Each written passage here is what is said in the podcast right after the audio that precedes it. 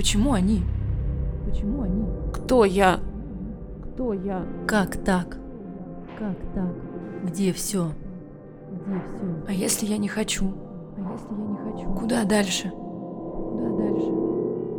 Давайте заглянем. Давайте заглянем в свою вселенную. В свою вселенную. Поехали. Пишем. Привет, котик. Я Анастасия Майорова, и я психолог, гештальт-терапевт. Цель этого подкаста – помочь женщинам, девушкам и девочкам. Я правда знаю не понаслышке, как сложно в этом мире быть женщиной.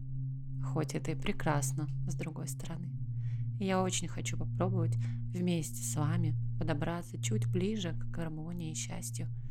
Помни, котик, здесь никто не одинок. Каждом выпуске я отвечаю на три вопроса своих подруг или слушательниц на наши с вами вопросы, девочки. И стараюсь говорить о них максимально корректно с точки зрения психологии и максимально понятно. В конце каждого выпуска вместе достаем из колоды метафорическую карту и вместе делаем короткую медитацию.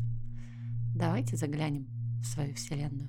Девочки, спасибо вам за доверие и за все вопросы, которые вы присылаете. У меня есть одна маленькая просьба. Не забывайте, пожалуйста, указывать имя или хотя бы какую-то дополнительную информацию от вас, чтобы вы же сами не пропустили свой вопрос. И сегодня мы поговорим о невозможности построить отношения, когда мужчина сливается после третьего свидания, о том, как справиться с перфекционизмом и еще как обрести полноценное счастье в жизни и от чего оно вообще зависит. Итак, первый вопрос от девушки. Имя не указано. Возраст 19 лет. Отношений никогда не было. Мужчина обращает внимание, но после двух-трех встреч все заканчивается. Чаще всего мне говорят, что ты такая хорошая, милая, но не хочу тебя обидеть. На таких жениться надо, типа не сейчас, не мое, а отношений хочется. Привет, котик. Мне так жаль, но с другой стороны, я даже немножко тебе завидую.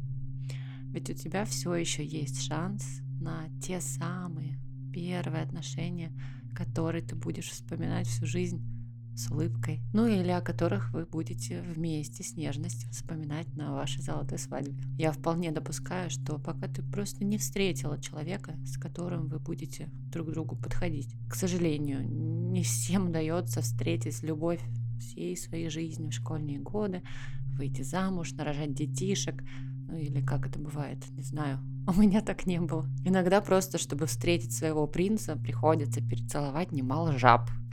Пардон, надеюсь, не оскорбила ничьи чувства. Это, конечно, шутка, но не без доли правды. Я к тому, что тебе тоже неплохо бы присматриваться, каких мужчин ты выбираешь и как. Похоже, что там есть какая-то закономерность. Как-то так получается, что ты выбираешь мужчин, которые не выбирают тебя. Я бы даже сказала, что ты выбираешь их раньше, чем они определятся с этим выбором сами. Допускаю, что у этих мужчин есть что-то общее. А еще для чего тебе вообще хочется отношений? Какую потребность ты ими хочешь закрыть? Потому что иногда мужчина это чувствует и пугается, особенно если он понимает, что дать тебе этого не может. Согласись, тоже неплохо распрощаться раньше, чем ты успеешь разочароваться. Знаешь, я хочу тебе предложить отнестись к этому процессу как к исследованию. Знакомься, общайся, ходи на свидания, обнаруживай, что тебе самой нравится или нет, что для тебя важно в отношениях, в мужчинах. Это тоже очень классный способ знать себя. И чем больше ты будешь знать о себе и своих ценностях, тем больше вероятности встретить именно того мужчину, с которым сложится, и построить отношения, которые будут приносить радость и удовольствие. Второй вопрос от девушки с прекрасным именем Катя. Как избавиться от перфекционизма и перестать прописывать планы, сценарии, мечтая о том, каким идеальным будет результат. И, наконец, начать делать шаги в сторону цели. Привет, Катя! Одна из моих любимых тем касаемо феномена самозванца. Совершенно не обязательно, что это про тебя, но перфекционизм очень свойственен данному феномену. Вообще перфекционизм развивается не на пустом месте и часто связан с нашим прошлым опытом. Например, наличие братьев и сестер, а, опыт, когда тебя сравнивали с другими и не всегда в твою пользу, или опыт обесценивания, а еще опыт ухода одного из родителей из семьи. В этом случае перфекционизм – это как попытка доказать, что я самый лучший и заслуживаю любви. Так что здесь целая история, с которой неплохо бы разобраться, потому что перфекционизм чаще всего это скорее симптом. Это как бесконечно лечить головную боль с спазмолитиками или наконец-то пойти на обследование и заняться лечением истинной причины боли. Симптоматически преодолевать перфекционизм тоже можно, но проявляя осознанность и недюжное самообладание. Вот, например, планы и мечты. Круто, вроде вдохновляет, выстраиваешь путь, но при этом одновременно создаешь себе жесткие рамки. Во-первых, ожидания от результата.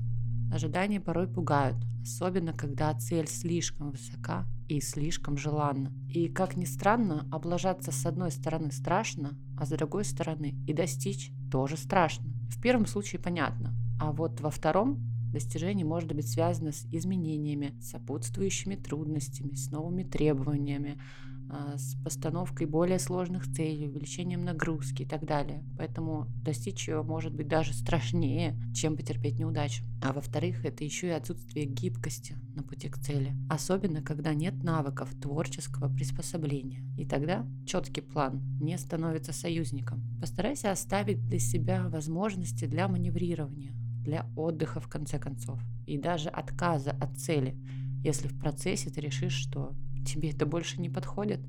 Ведь так тоже можно. Разреши себе это. Потому что в перфекционизме обычно либо так, либо никак. Ну и не забывай ставить промежуточные точки, где ты можешь отмечать свои результаты. Это очень важно. Движение к цели – это всегда лестница, где цена каждая ступенька. Не забывай, что ошибка, просчет и неудача – это тоже всегда ступенька. И последний на сегодня вопрос от Валентины, 36 лет. Я по жизни считаю себя никчемной, ненужной, человеком, который никогда не будет счастлив вполне. У меня есть дети, понятно, что это и есть счастье. Что еще может быть нужно? Я думаю, что человеку нужен свой человек, с которым ему будет хорошо и легко. Считаю, что я закомплексованная, стеснительная, не могу до конца выговориться, так как стесняюсь. Вижу, что человеку нравится определенный типаж людей, каково я себя не считаю, и начинаю закрываться в себе еще больше. Я таковой никогда не стану. Думаю, это так и останется в таком возрасте, и далее это не пройдет. Валентина, привет. Спасибо за твой вопрос. Читаю его, и откликается он мне такой печалью и даже отчаянием. Начиная со слов о том, что считаешь себя ненужной, никчемной, как же так? Как давно ты себя таковой ощущаешь? И рядом с кем это проявляется ярче всего? Это важный вопрос. Здесь у нас нет возможности мгновенного диалога, но я надеюсь, что для самой тебя будет очень полезно узнать ответ на этот вопрос. Вообще, в твоем сообщении я вижу сразу несколько вопросов, но постараюсь ответить хотя бы на то, что в начале а, возможно, в следующем выпуске я его повторю. Что касается детей, я верю, что это большое счастье, но они не должны являться центром твоей жизни. Как бы жестоко это ни звучало. Они появляются на свет по выбору родителей, но затем вырастают и делают собственные выборы, уходят во взрослую жизнь, строят собственные семьи. Ну или не строят. Но с чем же остаются родители, когда других смыслов в жизни не было? и нет. Ты говоришь, что никогда не будешь счастлива вполне, а чего тебе для этого не хватает? Если речь о каком-то своем человеке, то, к сожалению, не хочется тебя огорчать, но это снова не то. Пока мы закрываем внутренние дефициты детьми, мужьями, любовниками и прочими другими людьми, полноценного счастья никогда не будет. Может быть его иллюзия, но очень зависимая от других людей, а значит шаткая и вызывающая тревогу что снова возвращает нас к отсутствию полноты счастья. Я здесь как психолог, конечно, но еще и как человек, как женщина, имеющая опыт как раз в закрытии дефицитов другими людьми. Откровенно тебе скажу, мне тоже это полного счастья не принесло. Я знаю, что это может быть сложной задачей, но важно начать обнаруживать все свои давние дефициты и актуальные желания, и потихонечку находить место в своей жизни для их реализации. Кроме тебя этого сделать не сможет никто, к сожалению. Я верю и даже знаю, что это очень непросто. Здесь, конечно, психотерапия может стать огромным помощником. Поэтому, если решишься пойти в этот путь не одна, в описании выпуска есть контакты студии и мои. Буду рада пообщаться лично. Так, удачи, обнимаю.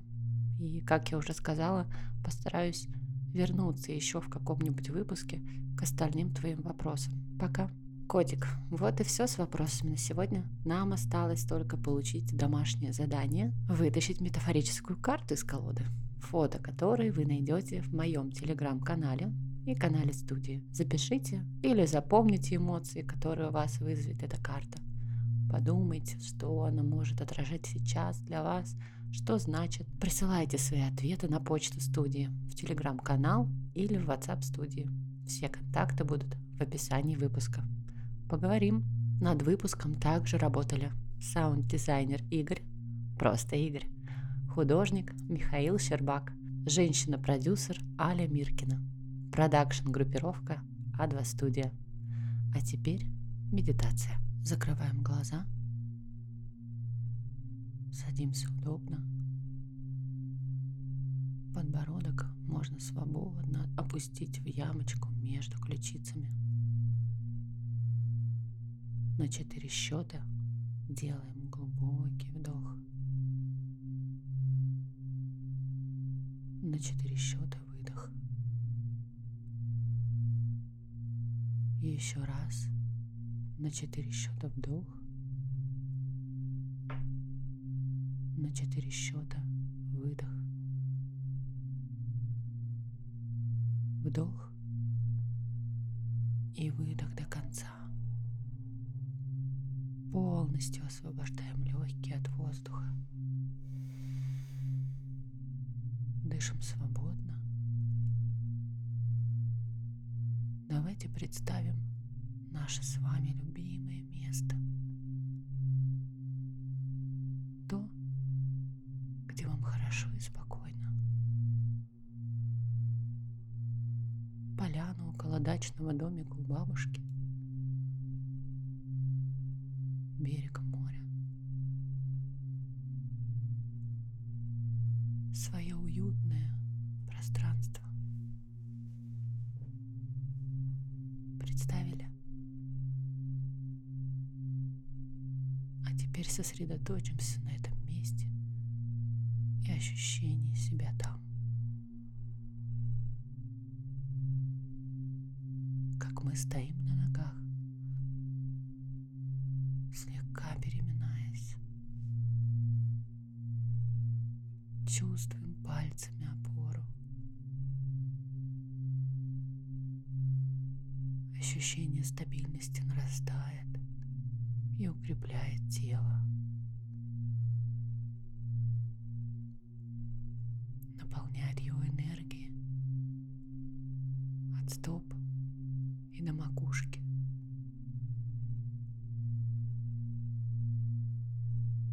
в руках и в груди, в спине и ногах появляется уверенность и сила.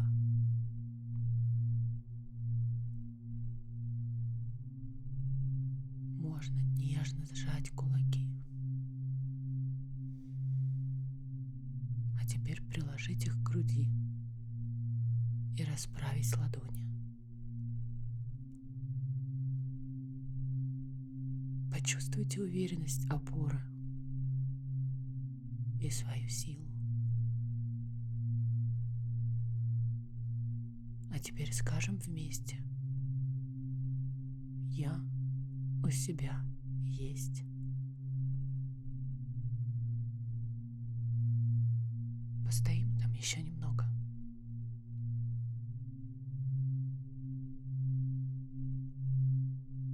На четыре счета Делаем глубокий вдох. На четыре счета выдох.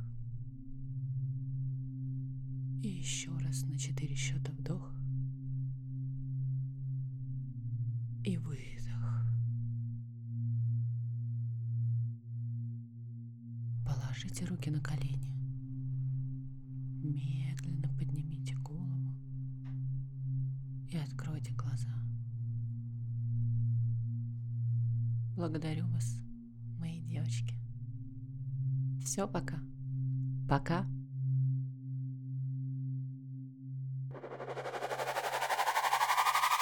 Продакшн. Группировка А2 студия. А2 студия. А2. Вот. А2.